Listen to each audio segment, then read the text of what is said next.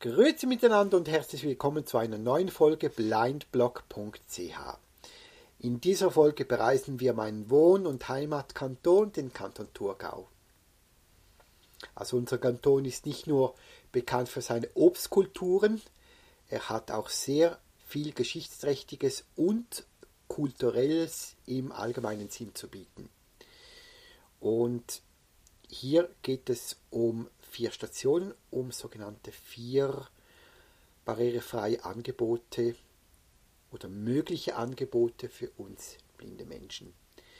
Ich durfte letzten Donnerstag zusammen mit einer Studierenden der Tourismusfachschule Graubünden, übrigens die Dame stammt selber aus dem Kanton Thurgau, durfte ich den Ausflug unternehmen und wir besuchten vier Stationen. Übrigens alle Infos, die sind auch entsprechend verlinkt und Sie können diese Infos mit den entsprechenden Links auf meinem Blog www.blindblog.ch nachlesen. Machen wir mal Halt in der ersten Station im Naturmuseum in Frauenfeld. Und dort gibt es nicht nur Ausstellungen über die ähm, Obstkultur des Kantons Thurgau, sondern es gibt auch immer wieder andere Ausstellungen. Und wir besuchten dort oder machten einen Hörspielrundgang über die Evolutionstheorie von Charles Darwin.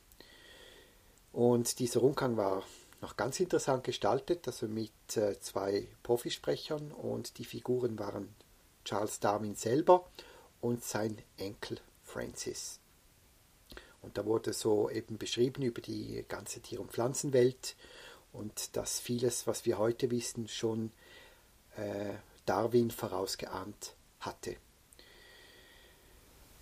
Und äh, der Hörspielrundgang muss man sich so vorstellen, passiert mit sogenannten Audioguides. Die bekommt man an der Rezeption und Corona-bedingt leider nur die Geräte. Kopfhörer muss man selber mitbringen, äh, aber jeder gängige Kopfhörer dafür MP3-Spieler oder äh, zum Teil Mobiltelefone ist mit 3,5 mm Klinke ist da ähm, passend dazu. Ja, dieser Rundgang geht 45 Minuten und wir hatten dann Gelegenheit mit einer Museumspädagogin über die Ausstellung zu sprechen. Und äh, man merkt wirklich, also dieses Museum ist sehr bemüht darum, äh, ihre äh, Ausstellungen barrierefrei zu gestalten. Und äh, speziell für uns blinde Menschen, da gibt es einige Punkte. Also, das, also im Museum selber, das sind die Treppenhandläufe beschriftet auf Breitschrift und soviel ich weiß auch der Fahrstuhl. Aber natürlich, was fehlt, ist äh, der Zugang. Also das heißt, ähm, ähm, vom, von der Bushaltestelle, es gibt keine Leitlinien und auch drin im Gebäude fehlen auch Markierungen. Und auch dort die äh, Vitrinen, wo die Ausstellungsobjekte zu sehen sind, ähm, sind natürlich nicht beschriftet oder es äh, sind auch keine QR-Codes. Also ich denke, äh, man könnte auch mit QR-Codes arbeiten, wo man mit dem iPhone drauf geht und dann würde dann auch der Text, der Text auf äh, VoiceOver vorgelesen. Das wäre auch eine Möglichkeit.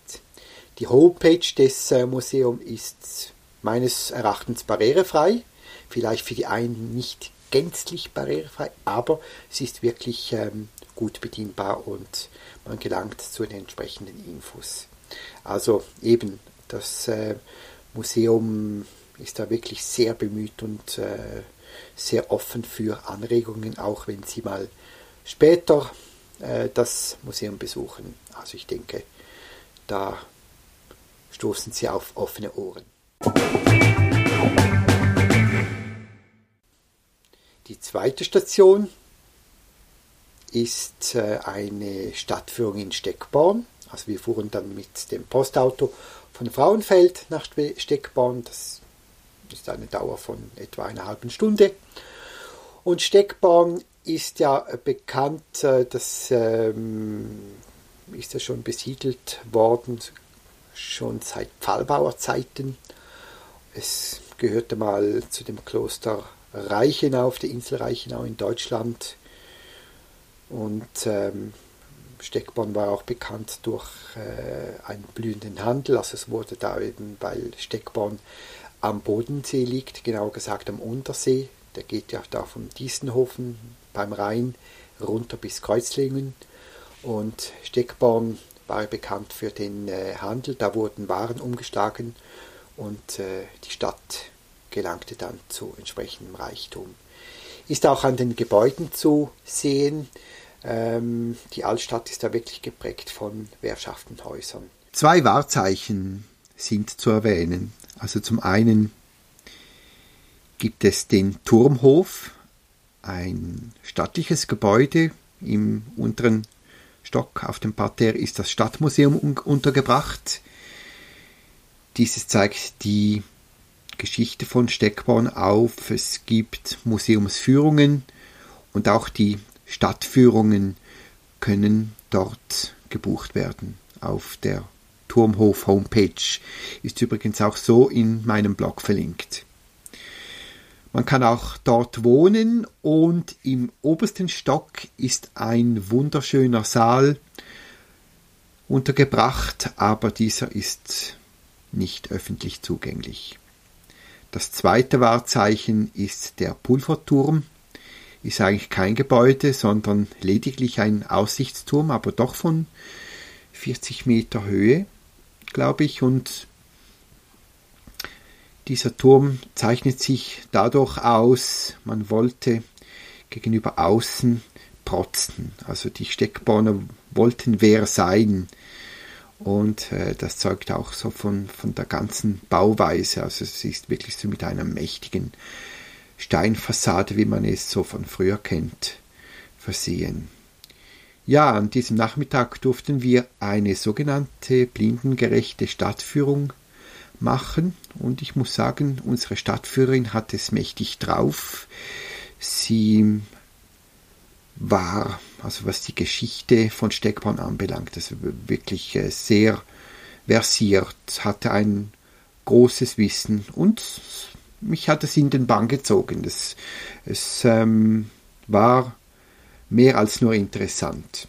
Und ansonsten denke ich, also lässt sich diese Stadtführung wirklich noch etwas ausbauen, also dass man vielleicht mit noch mehr ähm, Tastmöglichkeiten arbeiten könnte, also zum Beispiel mit Gegenständen aus dem Museum oder in der Kirche von Steckborn. Ich glaube, das ist in der evangelischen Kirche. Da gibt es ähm, einen riesigen Wandteppich, der von den Frauen von Steckborn gestaltet wurde und auch sonst. Also könnte man da wirklich noch mehr mit dem Tastsinn arbeiten. Und das äh, merkte man so während der ganzen Führung doch schon. Also die Stadtführung hatte mir gegenüber so ein bisschen ein schlechtes Gewissen, aber nichtsdestotrotz, ähm, sie gibt natürlich so meine Empfehlungen auch weiter und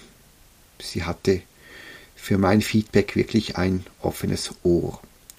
Und alles in allem kann ich die Stadtführung doch empfehlen und ein Besuch in Steckborn ist wirklich was wert. Nach der Stadtführung ging es zu Fuß Richtung Feldbach. Feldbach liegt am See, gehört zur Steckborn und ist bekannt durch ein Seminarhotel, ein Drei-Sterne-Haus. Und das ähm, Haus gehört unter anderem an der Bernina-Gruppe. Also Bernina ist ja bekannt durch die Nähmaschinen und man verknüpft damit auch Steckborn.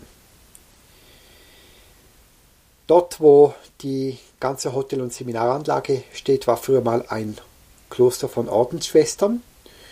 Im Gebäude der Gastronomie, also der Rest des Restaurants und Seminarräume, war früher das Kloster und dort, wo das Hotel jetzt steht, war früher mal die Klosterkirche.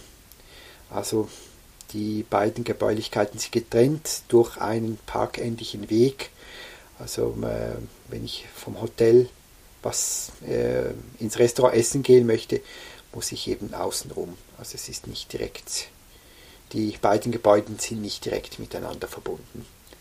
Das ist so ein Wermutstropfen. Auch das Restaurant ist äh, Buffet-Konzept, also das heißt, das Essen holt man am Buffet.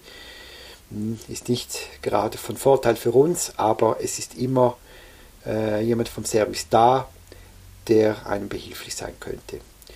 Und das Hotel selber, denke ich, das ist noch, ähm, noch recht gut aufgebaut in dem Sinne. Einerseits ähm, kann man sich gut orientieren äh, anhand des Fußbodens. Also bei der Rezeption ist er ähm, ausgelegt mit rauen Bodenplatten und dort, wo der Zimmertrakt ist, ist ein anderes Material. Und die Zimmer sind auf zwei Etagen verteilt. Also äh, der eine Teil ist auf dem Parterre, wo die Rezeption ist, und der zweite Teil im ersten Stock. Und jedes Zimmer ist gleich eingerichtet, es gibt auch keine Unterschiede und das sind Standardzimmer, also dort drin kommt man also wirklich gut zurecht. Und wenn man Hilfe bräuchte, würde auch die Rezeption zur Verfügung stehen. Die letzte Station war das Napoleon-Museum auf Schloss Arenenberg. Das erreicht man von Feldbach respektive von Steckborn per Zug, zwei Stationen, schön am See entlang bis zur Haltestelle Mannenbach-Salenstein. Und um aufs Schloss zu gelangen, gibt es zwei Wege. Der eine normal durch die geteerte Straße, ist nicht so steil, und der andere schön so treppenartig angelegt, ähm, so terrassenförmig. Äh, ist auch gut für die Beinfitness. Erreicht man dann das Schloss Arenberg. Und Arenberg selber ist bekannt durch Weinanbau, Landwirtschaftsschule und Hotel und eben dieses äh, Schloss Arenberg ist geprägt durch die ähm, Geschichte von Königin Hortensie. Also Hortensie Eugenie war die Mutter des Napoleon III. und sie war maßgeblich daran beteiligt, dass das Schloss so ähm, steht oder so ist, wie es eben heute steht. Und ähm,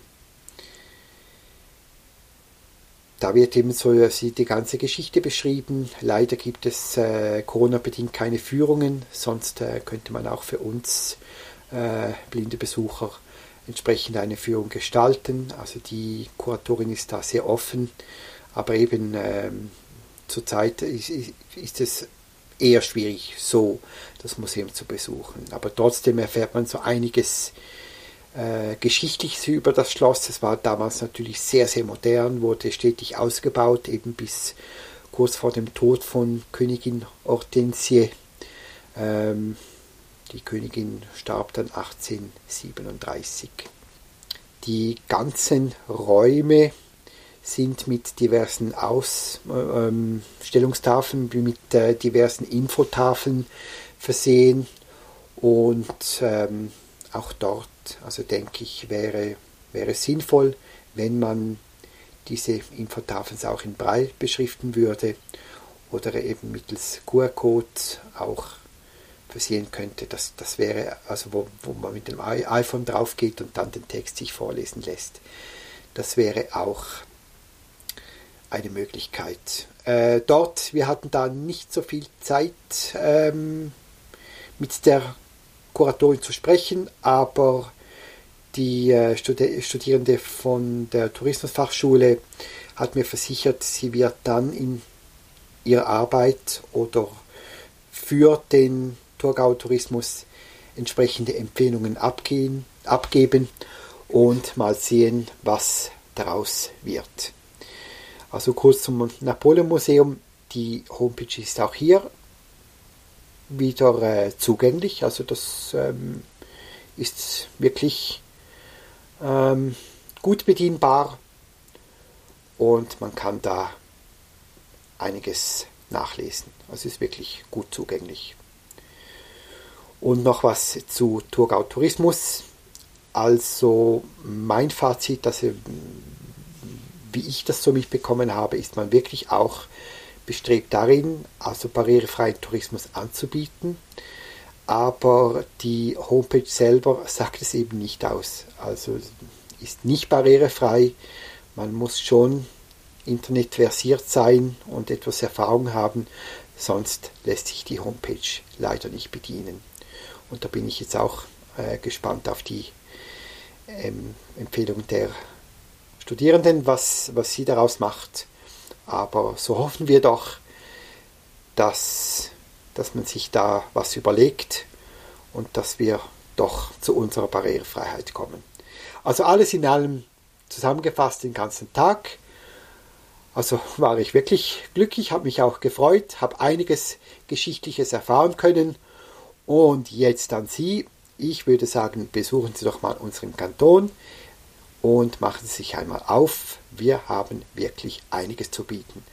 Und es würde mich freuen, wenn ich das eine oder andere mal höre und auch sonst, wenn Sie mir Feedbacks über den Podcast geben. Das wär's.